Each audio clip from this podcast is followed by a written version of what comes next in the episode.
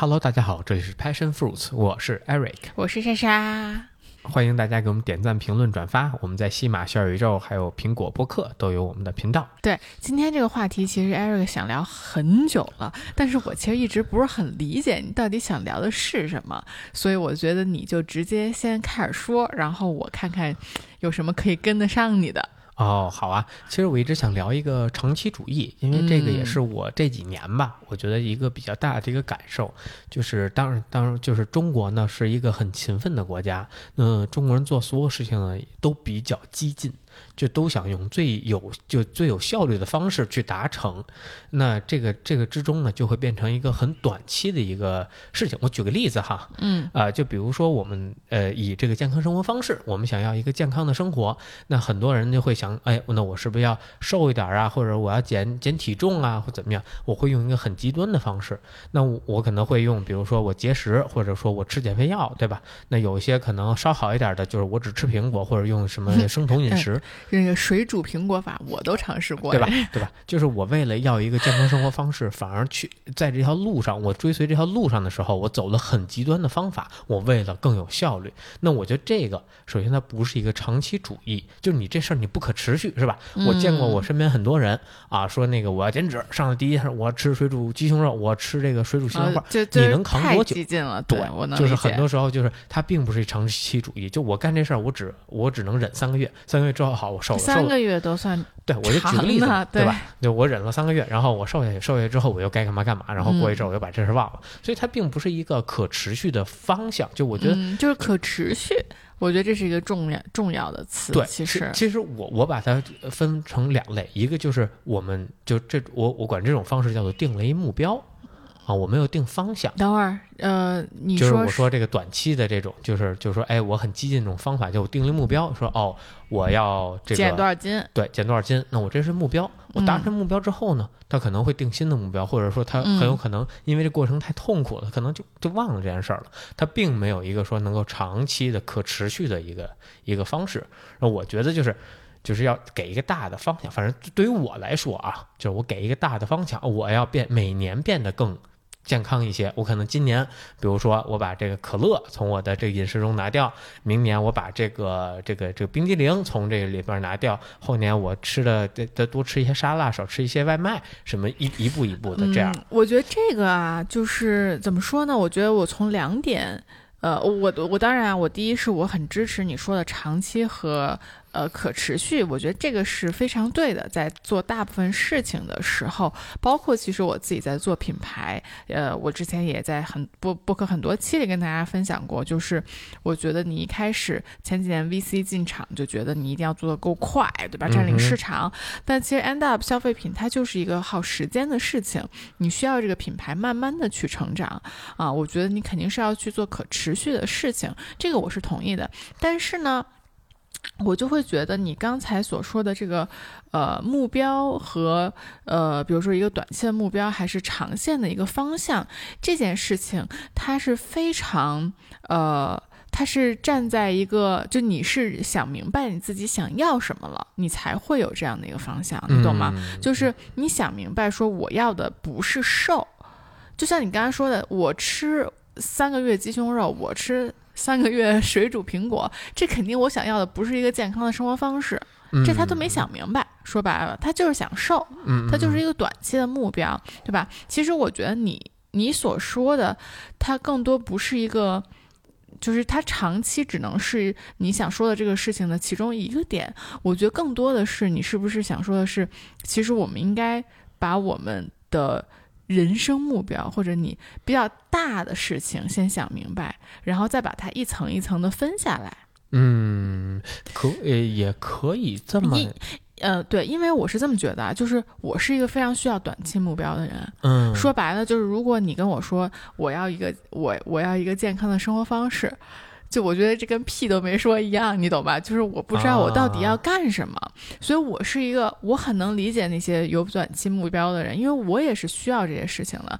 比如说前两天我还在跟你讨论我们品牌内容要怎么做，对吧？我知道品牌内容这件事情是非常重要的，这就是我的那个那个呃方向，对吧？这是我的方向。但是那我作为一个。就是真的在执行的人员来说，我有方向是不够的，对吧？我需要一个目标，我五月我品牌内容怎么做？我五月要达成一个什么东西，对吧？六月我要达成一个什么东西？我需要很细节的目标。当然，我觉得这个方向是更重要的。我有这个方向，我才能把它拆解成目标。嗯嗯，对对。然后呃，我觉得你说特对。你说这个其实让我一就想到另外一个就是点上，就是就从品牌这上来说啊，就是我我其实说过好多次关于这个中国的新能源。造车势力这件事情，就我是一个很喜欢车的人，然后我对汽车工业呢，其实也就从小就就接触嘛，从小就就看这些东西。那这几年电动车这个来了之后，整个就是呃，就当然了，我能理解大家是为了逐利，或者说为了这个让给投资人一个答案答答卷吧。那在这过程当中，很多走着走着就偏了，对吧？我们要造的是一辆电动车，那这个车是主体。呃，它车的目的是为了让我们从 A 点到 B 点，呃，这个在安全的条件下越来越舒适，越来越安全，对吧？嗯，高效快捷啊，这是我们的目的。然而现在车就做的越来越奇怪，就是屏幕越来越大，然后 然后那个搞个女王椅，然后这个车的本质，对吧？底盘，然后设计越来越糟，然后隔然后有很多就是零部件上其实都是在退化的，都是在节约成本的，把成本都花在肉眼可见的地方。上，嗯，就我觉得这是一个就在过程中会走着走着很偏激的一个，嗯，我同意。这个，我觉得也是我在做自己品牌里面，我我其实也真真的之前分享过嘛，就特别是在美妆内行人的那一期，就是你因为你就是。怎么说？你别人都这么做，就卷，这就叫卷，你知道吗？就我一直觉得卷，它其实不是一个正向循环的词。就卷，所谓的卷，其实它是一个负向循环的事情。如果你大家都在真正的变得更好，我觉得那就不叫卷，那叫 peer pressure，我也不知道叫什么，对吧？反正那就不叫卷。我觉得所谓的卷，当时出来这个词，应该就是当时互联网公司嘛，然后那帮人天天可能本来 PPT，对，本来就是。不饱和，但是呢，又要，但他们其实是很好的人才嘛。但是当时互联网就是前几年可能涨太快了，现在就涨没那么快，他们没有那么饱和，但是他们要显得自己非常的有价值。对，所以他们就会做一些美化 PPT 这类的事情。就其实他不创造价值，他只是卷。我觉得就就那个你说的车企那大屏幕不就这玩意不就美化 PPT 吗？啊，对，那个我不关心那大屏幕上能不能打 PS 五，这并不是我关心，我关心这辆车它安不安全，快不快。好不好用，对吧？就是很多时候在过程当中，我觉得他会迷失一些方向。是我，我觉得这个真的很难，因为你就会，我我从自己做品牌来说就是嘛，那前两年所有人都在投李佳琦，都在投罗王宇，对吧？那觉得那肯定，他们投我也得投，对吧？他们都投了，咱怎么能不投呢？就你会觉得，他就是这么多人做的选择一定是对的吧？嗯，你就会有一种这这种感觉，你知道吧？就是有乌合之之众吧，可能就是。对对。那就这么多人都做这件事情，那这件事情肯定是对的。那你车解释呀，这么多人都做大屏幕，你看特斯拉做大屏幕市值这么高，那这件事肯定是对的吧？哎，对吧？所以他们，我觉得确实是。就会忘记 本身自己到底在做什么这件事情。嗯，是的。然后在另另外一点，就我想说，就长期主义，因为就我觉得啊，长期主义它肯定是你不可能是一个很快速，它肯定是一个缓慢增长的一个过程，对吧？那很多时候就是这，当然了，这也是就是咱们都比较勤奋，所以导致了一个比较变态的事情，就一上来冲特猛。嗯，对吧？就你像你说的，VC 前两年这个资本一进入这个嗯这个消费品，大家增长都特别猛，然后干的都特别的虎啊，每天恨不得每天都都都在公司上班啊，每天都在做做内容，都在做做东西，都要有产出啊，这样我才有这个。但是，嗯，就好比说你在跑跑步一样，对吧？我让你跑一千米，你前两百米全速冲是吧？我恨不得我拿一百米速度冲这四百米，嗯，那我后边我拿什么跑？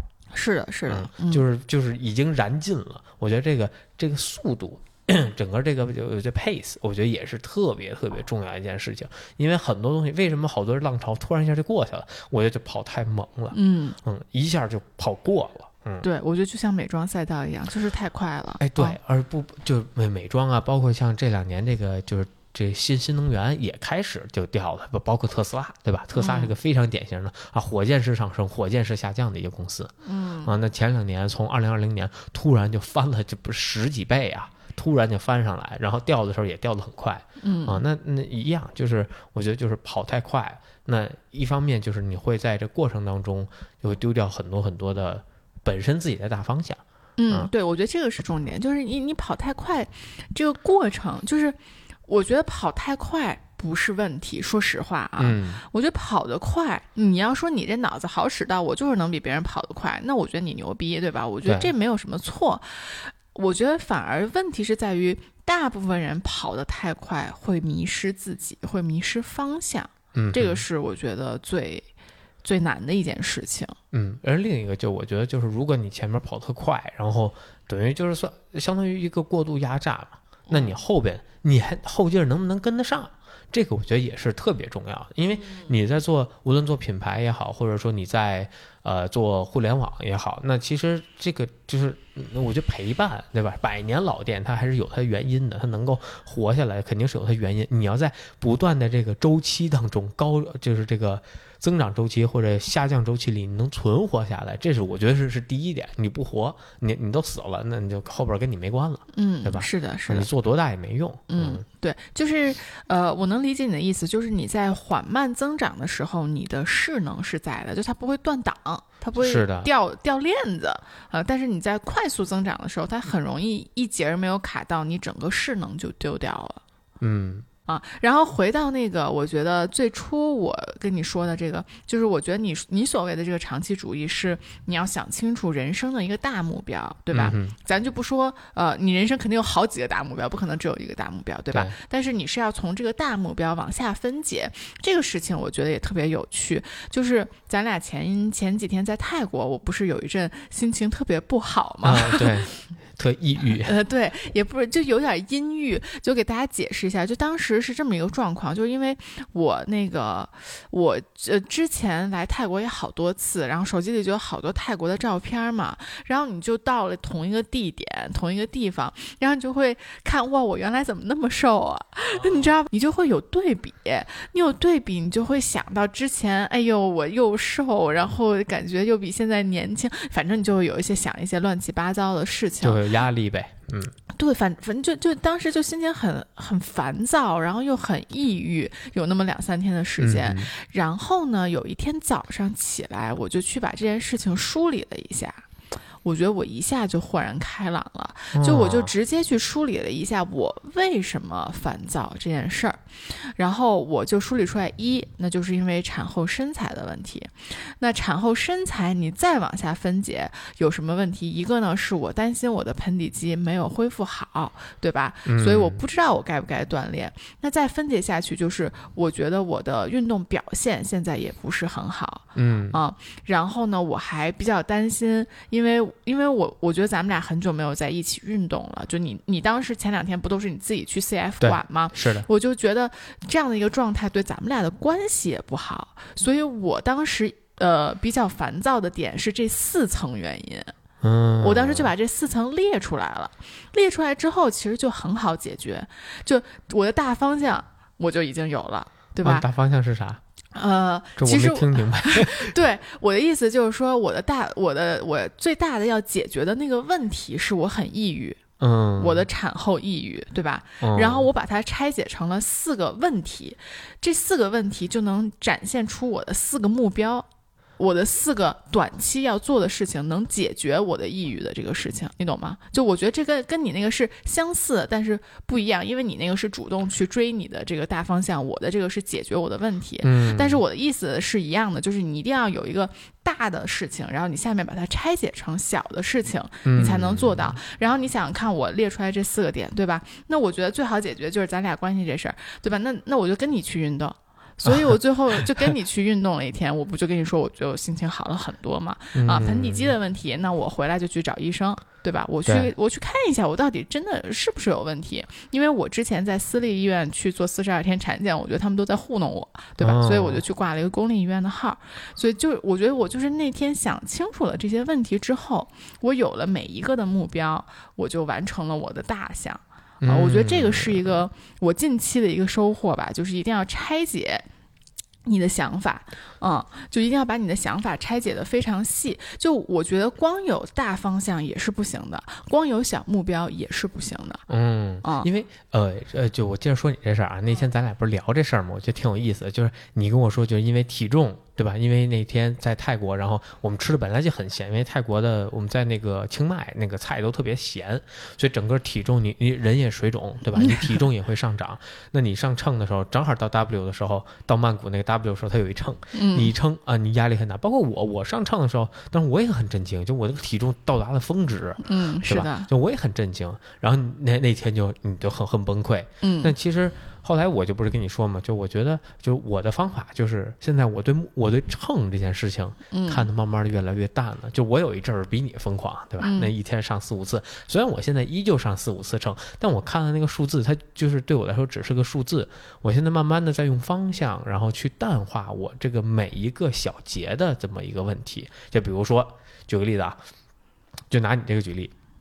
我你的目标就是为了让你看上去像你原来照片的时候那样，对吧？啊，那样年轻身材好，对吧？我没有，我年轻这个事情我想明白，我觉得我依旧很年轻，每天都很年轻，就是那种状态，对吧？对对对，状态年轻嘛，是吧？啊，那那我那首先就是你要。在身体上可能在体型上可能做一定的进步，可能要减一定的重量，对吧？那你这个肯定是有一个目标体重，这你肯定会设一目标体重，嗯，什么多多少多少斤，是吧？然后你还会说，哎，那我的功能也要有有有一定的恢复，是吧？那我可能要设一个，比如说我这个呃跑啊或者什么的这么一个目标。那我那往往设了目标时候，你的眼睛就会盯在目标上，嗯，就不动了。而且这个波动是很大的，你我我对吧？你这个每周的工作，你每天的工作，或者每天有什么情况，它这个东西浮动是非常大的。我就吃咸了，叭一下我体重上去了，我明天突然一下又轻了。你在这之中的这个心心情的这个波动就很大。这个小的目标，我觉得就会带着你，跟过山车一样上上下下，然后你就会在这个上上下下当中，慢慢的离你的方向越来越远。嗯，你就会想尽办法去达成你的目标，而忘了你要走的这条大路是什么。嗯，我能理解你的意思。对我觉得咱们俩说的肯定还是两个不同的。其实我是去解决我的问题，你是去就你是更主动，我是更被动。对我觉得我这个就我能理解是这样的啊。我我总结归纳一下，就我觉得在在解决问题的层面，在被动的层面。其实，在无论是主动还是被动的层面，其实都是分大方向和小目标的，对吧？那在这个解决方、解决方、解决问题的这个方向上呢，其实你是有一个大的问题。一般情况下，大家都会脑子很乱，我有个大问题，对吧？然后，那我们需要的是去拆解目标。嗯嗯，如果是在呃更主动的去完成一件事情上。那其实我们需要的更多的是一直想着那个方向，而不是想着这个目标。对，我觉得就是你，哪怕是你解决一个问题的时候，你也要想着你大的这个问题。我最终呢要解决这个问题，而不是聚焦在每一个小的点上。我解决其中一个点，并不能让我把我。就是我只解决其中一个点，我用很激进的办法，并不能让我离着目离离这个最后大的目标更近，对吧？不能让我离着方向更近。我只有把所有的都解决了，我才能到那个地方去。嗯，我觉得这个真的是人与人之间的不一样啊。就是我其实不是很同意你刚才说的那一句话。就是我也知道大的目标非常非常的重要，但我觉得解决每一个点也是同样重要的。因为说白了，你不。你就像你说的，我要把所有点都解决了，我才能完成我的大目标。是的。那所以每一个点它都很重要。对，这这就是我觉得怎么说呢？就是我我是一个爱执行的人。嗯啊，你和这个我的合伙人都是一个爱思考的人。我觉得这个是一个本质的区别。说实话，就是我觉得爱思考的人喜欢想的是大方向。他们不容易 lost，他不容易迷失自己，不容易迷失这个方向，但他们呢，容易不干事儿，嗯，不去完成这一个个小目标。那我呢，就是我是很愿意去完成一个个小目标，我有强迫症，我必须要把它们都完成。但是我很容易在这个完成的过程中去丢失掉我的大方向。嗯，啊，我觉得这是两种不同的人。给我的感觉是，因为当你刚刚在说那段话的时候，我就觉得这个小目标很重要啊，必须要完成。对 我我我我当然就我同意它是必须要完成的，要不然你到不了这个地方。但我的意思是，如果我的眼睛只看在一个小目标上，你会每天跟它做对比，你会每天看你离离这个小目标多近。对，我知道，我知道，我就我非常同意你。但是我的意思是说，作为一个非常爱执行的人，其实你就说实话，你。不全神贯注的去执行这件事情，我觉得也是不对的，嗯，对吧？就是那肯定，对，你想，你一直在想要我大方向，然后你在做这件事情，又在想，哎，这事儿到底对不对啊？对不对？对吧？就是我，我觉得你不认真的去做这件事情也是不对的。反正，anyways，我觉得这个很难有人是两全的，就是我既可以很顾着大方向，又可以。又把每一个目标做得很好，对你肯定是就是它是天平，就跟那个跷跷板一样嘛，是的，时而在这边，时而在那边，这是很正常的，我觉得。嗯，对，所以就是。我我觉得我听下来你是这种，就是咱们两个是这种感觉啊。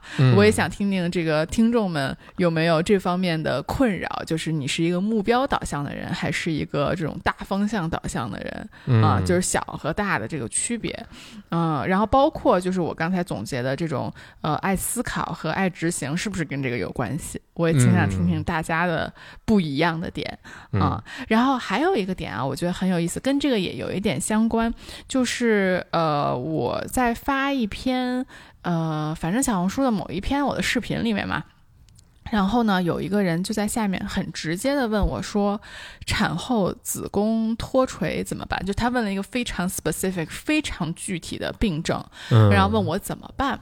然后其实我当时就在想啊。我用一句话也能回答他，但是我当时回，我最后回的就是，嗯，这是一个很复杂的问题。然后，因为你用一句话回答产后子宫脱垂怎么办，那就是，呃，收紧核心。说白了就是收紧核心。你要让我用一句话来回答你，就是收紧核心。那但是你这一个答案的背后，就真的是无数的东西。一个是。你有没有？你平时有没有锻炼？你产前有没有锻炼？你产前能找得到你的核心吗？对吧？你在怀孕前你知道核心是什么吗？嗯，所以这就是一个很，就是如果你在怀孕前都不知道你的核心是什么，你现在核心就那么弱，你肯定也找不到。那我说这句话就是白说。对，嗯，然后就像我，我之前我我怀孕的时候也分享过一个视频，就是说你运动到底能不能助顺产？就其实是不行的，但是如果你长期有一些运动的基础，其实是会有助于你在生产的时候更顺利的。嗯，因为你的感知能力啊，包括你的这个核心的这个收紧啊，对对对对对，就是就像我一直就，如果是你说白了，不是，如果是女生，你不是肯定比我生的快吗？对吧？你这腹横肌 是吧？找的多好啊！这牛随便吹，对，反正也生不了。对，所以就是呃，我觉得其实从怀孕、从生呃怀孕生产这件事情上，我也觉得长期的事情是一个非常非常重要的事情。对，当然它确实也很模糊，因为它的这个变量太多了。嗯，是的。然后呢，我觉得还有一个点，咱们之前呃伯克利一直提到的，就是内驱自驱力这件事情。我觉得这个其实。是大方向，一定要 connect 到你自己的内驱力这件事情。对，就因为我是一个就是自制力很差的人，我是一个没有自制力的人，所以我所有的事情必须要靠内驱力去做。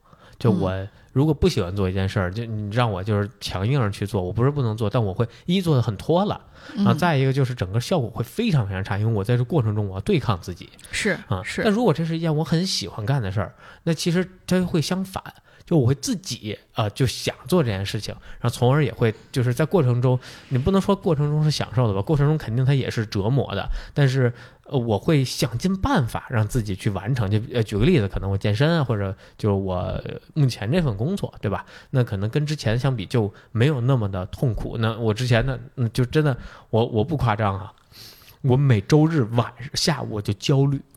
每周日下午我就开始焦虑，我操，怎么周日了就没有十二个小时之后我就我就要去那个倒霉的地方了。每天早上一睁眼就跟噩梦一样，就是昏天黑地。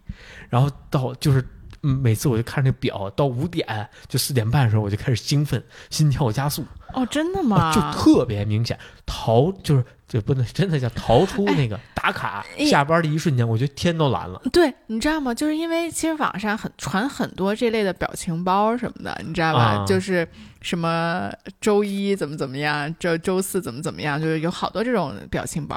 我其实因为我从来没有上过班，所以我就一直不是很理解。就是我觉得，因为我在做自己的事情，所以我其实觉得。我比如说，我周日晚上我会很兴奋，明天又要上班了。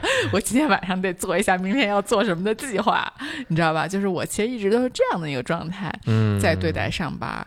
然后就我从来没有说我要看着表，因为确实，因为我也不是强制我自己必须在办公室，所以我也不是说我必须看着表怎么样。哎，你说这特对。我觉得就是我不是做了三份，就在三家公司都做过嘛。那我第一份工作做的时候，真的就是看着表，我下班一秒，我下我下班到在上班，我那电脑都不带开的，我开着电脑放在公司。后来我们那老板老骂我，然后我就把我就把那个电脑放我车上，我都从来不太打开，回家绝对不会开电脑的啊。然后那个发微信我从来不回，就是就是你的工作和生活是完全剥离的，其实就是我。就第一啊，说白了就给我那点钱，这就叫社畜。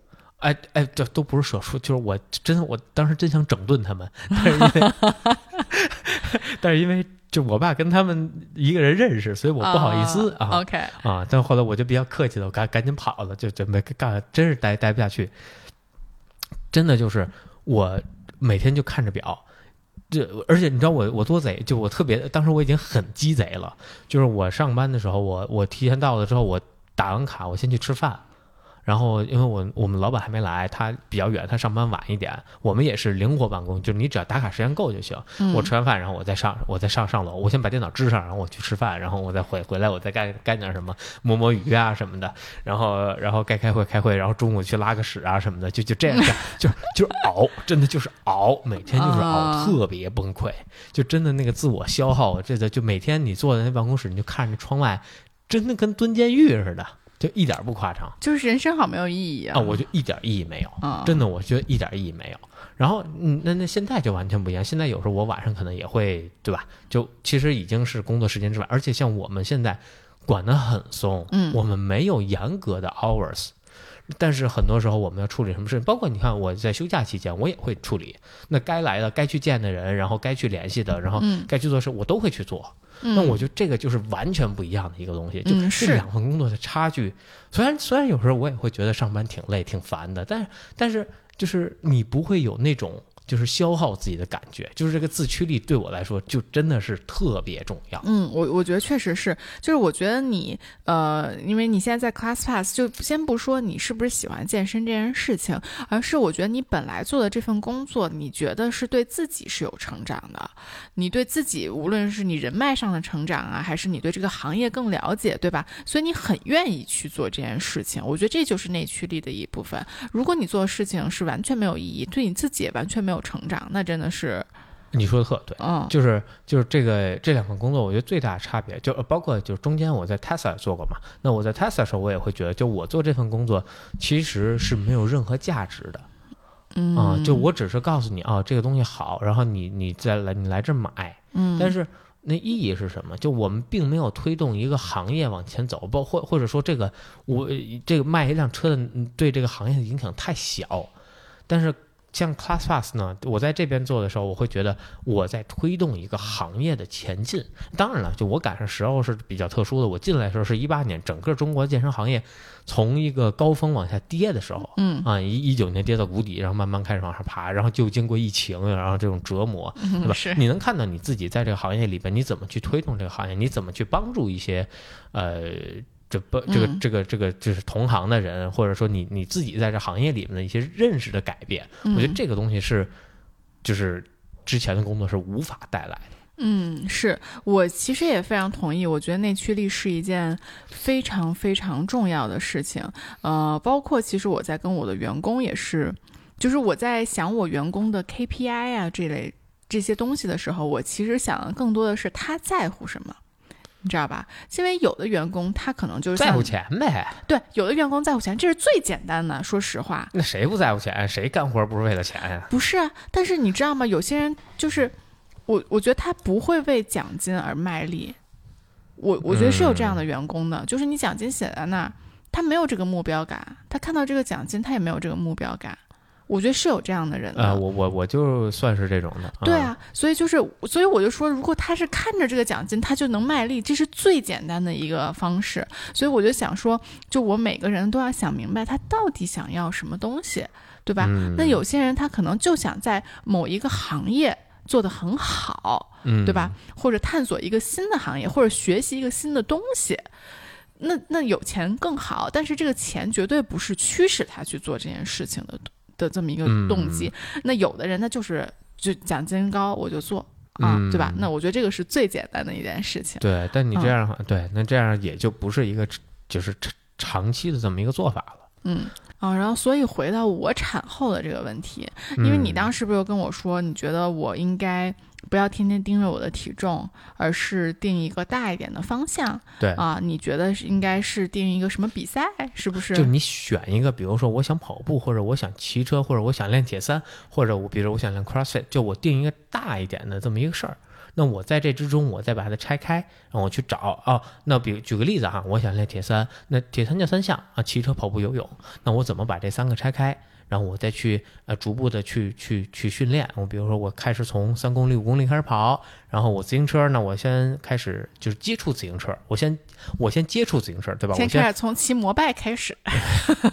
对，我想说，起码咱上个锁鞋什么的，是吧？咱先把这些东西咱先整明白。爬个坡，看看爬坡是什么样的感觉，然后再顺便游游泳，把游泳我至少练到这个，别别别给我关门了，是吧？嗯。那这些我都练下来，然后我再一逐步逐步的去提高我每一年的目标成绩，然后这样我不是就往这个方向去走了吗？那。我觉得这个可能是一个，就是我我觉得就反正是我我会这么去定。嗯，对。但是你跟我说了这个之后呢，我还是特别的迷茫。说实话，就确实是我现在对产后的这个呃，我刚才说那几个点，一个是我的体重的恢复，另外一个更多的是我的这个呃运动功能、运动表现上面的恢复，还有另外一个就是我确实也想找一个呃更专一的运动。啊，就因为我觉得你其实找到了 CrossFit，但是我似乎还没有找到，就说不好吧。对，就从这三个点来说，我也是觉得你的你说的这个很对，但是与此同时，我又找不到内驱力，你懂吗？我好像就没有一个运动，哎，对，这就是最难的一个事儿，就是我反反正就是你说是铁三嘛，哎呀，也就那样。你想着，哎呦，又要练跑步，我的妈呀，然后。呃呃，你你说，我觉得我其实还是相对来说比较喜欢瑜伽的，然后，但是你又让我每天去上瑜伽课，还好远呢，你知道吧？就反正我就觉得我好像干这些事儿，怎么内驱力都这么弱呢？哦，我就我觉得这个是我现在还挺困惑的一个点，嗯，就是就可能找不到呃。最初那种对运动的热情，对我也是一个我现在有点困惑的点。对，我觉得你可能需要多，就是再多看一看比赛，就你需要有一个 role model，你需要有一个 icon 在心里有。有我不是说 Tia t o m i 是我女神吗？Tia t o m i 挺着肚子还跳箱，但女神有用吗？idol 有用吗？我看 idol，他就是我 idol，他不是我想成为的人，我知道我成为不了的。不，但你就是你想说，我怎么慢慢接近我？我怎么能跟我的就是 idol 有一天能说上话？对吧？这个这个是一个特别简单的方式，就你有没有机会有一天跟他说上话？我这个事儿对我特有用。哦，对我就没用。哦，是吗？我当时为了就是，我当时知道韦德签了这个乔丹的这个 team。然后那一年耐克夏季联赛，我打的特别努力，就因为八强之后可以去见面，真好，这就是 idol 的力量。对，然后怎么办啊？我这内驱力没有。我觉得，反正我觉得你哈，就是我觉得你呢适合练练 Boost Camp，就别赛了。对呀，那这算什么内驱力？算什么目标？算什么方向啊？Boost Camp 之王。哎，你先能把所有 Boost Camp 里的东西都能解锁了。我觉得这是一个，就因为第一啊，你你是，我觉得你不太适合练铁三，是因为你觉得它时间长，然后你觉得效率低。嗯啊，我觉得这个是对你来说不太。而且三项运动，我觉得我都不太行。嗯，先不说行不行呢，一个是耗时，这事儿你不太不太有保障。对对对对对。我觉得这个，然后再一个呢，就是本身呢，就是呃，这种三项你又你又没什么特大优势，就你没有这种成就感，嗯，对吧？这个我觉得就也比较困难。那呃，从 Bootcamp 上来说呢，Bootcamp 大多数都是新手，所以呢，你有你可能能在一个中游的水平，所以这时候你可能自自就是心理感受会好一些。啊，再一个里边很多东西其实你接触过，因为你练过一阵力量，对吧？嗯，很多像像什么哑铃啊，然后壶铃啊、跳箱啊这些你都接触过，你知道怎么回事儿，那你相对来说简单一点。那再一个呢，能在这当中不停的解锁一些新的东西，你就会有一些成就感，额外的成就感。我觉得这可能是一个呃靠谱的一个方向。再一个，我觉得特好一点，就这玩意儿练九十分钟，哎，绝对管够啊！你一天九十分钟，足足的。够够的啊，保证你能躺两天。哎，你知道吗？其实我在这个生孩子之前，我本来想到一个事情，就是我想好好练阿汤。啊啊！But 一个大的 But 哦，梵音倒闭了。不 是，对，因为本来我都想好了，在我就去三元桥那家梵音，因为近，对近嘛，对，我觉得我觉得上课一定要近，这个是一个非常。我本来就是一个没有内驱力的人，你还那么搞那么远，我肯定就不去了，对吧？对。所以你肯定是要近。然后我是觉得阿汤呢，他又比较重复性，我又不用动脑子，我又不用想 我要去，然后我每天同一个时间去就 OK。就我觉得这是一个特别大的问题，就是你老你老追求不动脑子。我觉得咱们这期播客已经讲偏了，已经变成我的这个心理咨询了。对对对对对。不是主要，主要你老跟我说我练什么能不动脑子，我我特别惊讶啊！是，就就这个又说又话又我们今天这个说的非常杂。就话说回来，就是又说到那个，就你有没有 ADD，有没有多动症，有没有这个呃叫什么注意力不集中症？ADHD，呃 ADHD，就是我是一个特别 focus 的人，你知道，所以我就特别不喜欢在运动的时候想事儿。呃，不是想事儿，你运动时候当然不能，你想我这动作做的对不对？哎，对我，啊，对，但是就是我的意思是说，包括比如说 Eric 在给我纠正我的一些动作的时候，我都不能让他一下给我纠正三个地方，对吧？就就是就是我我的意思就是这个，你懂吧？啊，就是呃，你在练阿汤的时候，你其实不用想说，哎，这个动作怎么做啊？对吧？就你都知道是吧？我都知道怎么做，对，然后或者下一个动作是什么？哎，我这边做没做？你知道吧？就我想的就一件事儿，就是我我今天这个动作做对了没有？就我我我在。一一个 moment 只能想一件事儿，来，就 Eric 给我调整我的深蹲的时候，他就什么头不是不是脚怎么地了，然后膝盖怎么地了，髋怎么地了，腹怎么地了，然后我说你只跟我说最重要的是先调哪儿？哦，是，呃，我我我这这个是我之前犯的一个错误，就是当然我在就是专业体校这上课的时候，我也会发现这个问题，因为教练如果同时跟我说五个点的时候，我是不可能对吧？不可能 focus 了，两个极限 focus 不到。对啊，对啊，确实是。但但是另外一点呢，就是为什么有时候说呢？就是我其实现在给你纠正也会有这样。我比如说让你说，我说你那个脚打开一点，你低头。就是我说你脚打开一点，你把头低下去了。你头低下去的时候，你整个上面架子就散了。那我肯定还得说抬头，你一抬头哪哪又动了？就是其他地儿不动，咱就动脚。教练真的是一个很难，对，就是你把你要做的动作 articulate 就说明白，真的是一件特别难的事情。你说明白，对方能不能？接受到这个信息，这是另外一回事儿。如果对方没接受到，就是你没说明白。嗯，我我觉得这是我上了这么多瑜伽老师课，就是包括我自己不是上过教培嘛，这个都是老师说的最重要的一个点。如果他说，如果你说了一个口令，你发现全班人都做错了，那肯定是你口令有问题。嗯啊，就是就是你没有把这件事情说明白。其实，嗯，是。哦，对，然后 sales 要上线了。嗯，你说你喜欢阿汤，对吧？阿汤是因为它是一个序列，它是很固定的，不用想。嗯，那我觉得你很适合 CrossFit 呀，，Word 是固定的，，Word 啊，每一个握的是，你就可以知道自己 Word 进步的程度在哪儿。嗯，其实我也考虑过 CrossFit 呢，因为我我确实我是就是我觉得 best scenario 最好最好的情况就是咱们两个喜欢的运动是一个啊啊，就是我觉得这个是最最佳的，因为我觉得呃本来咱们俩就都还比较喜欢体育，如果咱们俩喜欢的是一个，那有意增加增强夫妻感情。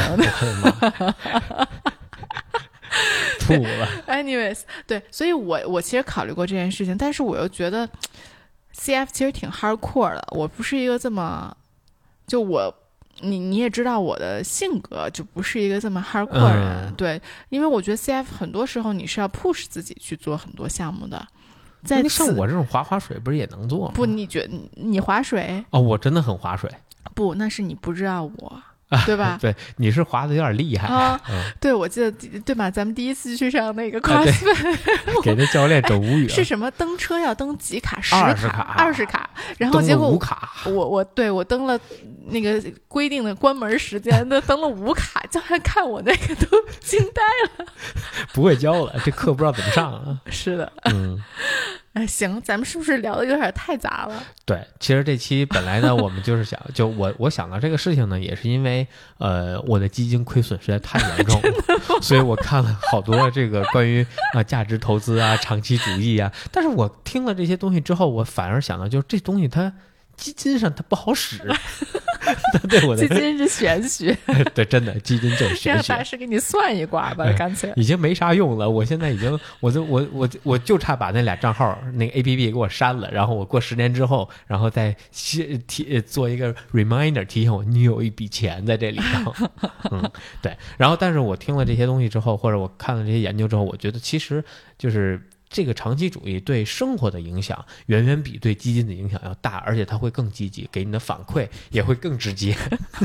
所以我，你知道吗？我就刚才一直在想一个问题，就是我这一篇的 title，我这边的主题怎么怎么起？因为咱们起聊的又比较多，什么长期主义啊、小目标啊、大方向啊，什么内驱力啊，啊，听到基金知道怎么起了 就。感觉就应该起从基金亏损讨论。